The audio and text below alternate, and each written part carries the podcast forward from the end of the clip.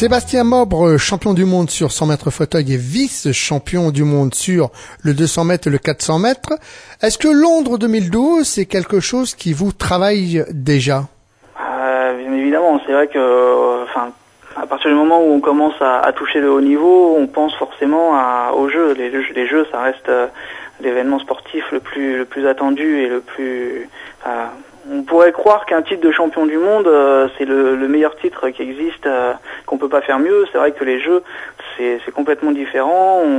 Enfin, moi aujourd'hui, euh, je me lève avec, je, je m'entraîne avec et je me couche avec l'idée des jeux dans ma tête. C'est, oui, c'est pour moi, les, Jeux de Londres, ça serait ma première Olympiade. C'est le seul titre qui me reste. le titre vraiment suprême, c'est les Jeux. C'est la plus grosse compétition qui existe avec le plus grand nombre de disciplines. Donc, c'est, disons que les jeux, c'est, oui, c'est, enfin, je dis pas finir ma carrière dessus, mais c'est vrai que euh, il, faut pour avoir une, carrière vraiment euh, accomplie comme comme un vrai sportif de haut niveau, un titre olympique, il euh, n'y a pas, il y a, pas mieux quoi.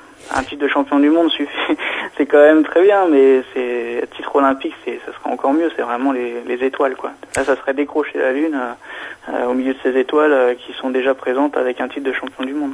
Quels sont les, les coureurs que vous redoutez le plus? Au niveau des délégations? Oui, euh, pour, pour Londres 2012, quels sont un peu les, les, concurrents que sur lesquels vous avez un œil, voire les deux?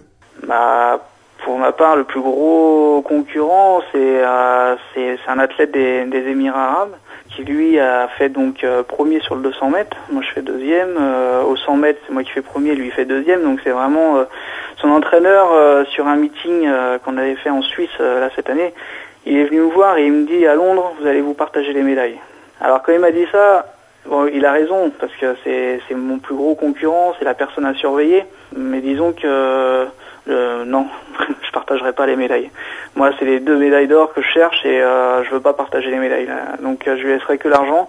C'est dans ma tête, c'est comme ça. J'espère que je touche du bois et j'espère que que ça se passera comme ça au jeu. Mais c'est quelqu'un de, de, sympathique.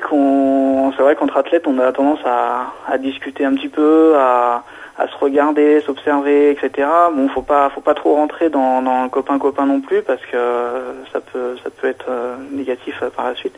Pour ma part, c'est un concurrent euh, des, Émirats arabes. Euh, voilà mon plus gros concurrent qui lui aussi me surveille. Son entraîneur euh, me filmait sur sur les, la stade d'échauffement au championnat du monde. Son entraîneur me filmait quoi, pour voir ma technique de, frappe, pour voir ma préparation, pour voir où est-ce que et c'est et en fait si vous voulez moi mon, mon point fort c'est le c'est le départ et lui c'est le finish. Et moi, mon point faible, c'est le finish, et lui, son point faible, c'est le départ. Donc, vous voyez, c'est vraiment le, duel qui se joue à chaque fois à quelques dixièmes, voire des fois quelques centièmes. Et euh, j'avais réalisé les deux meilleures performances mondiales, donc euh, le 100 mètres et le 200 mètres.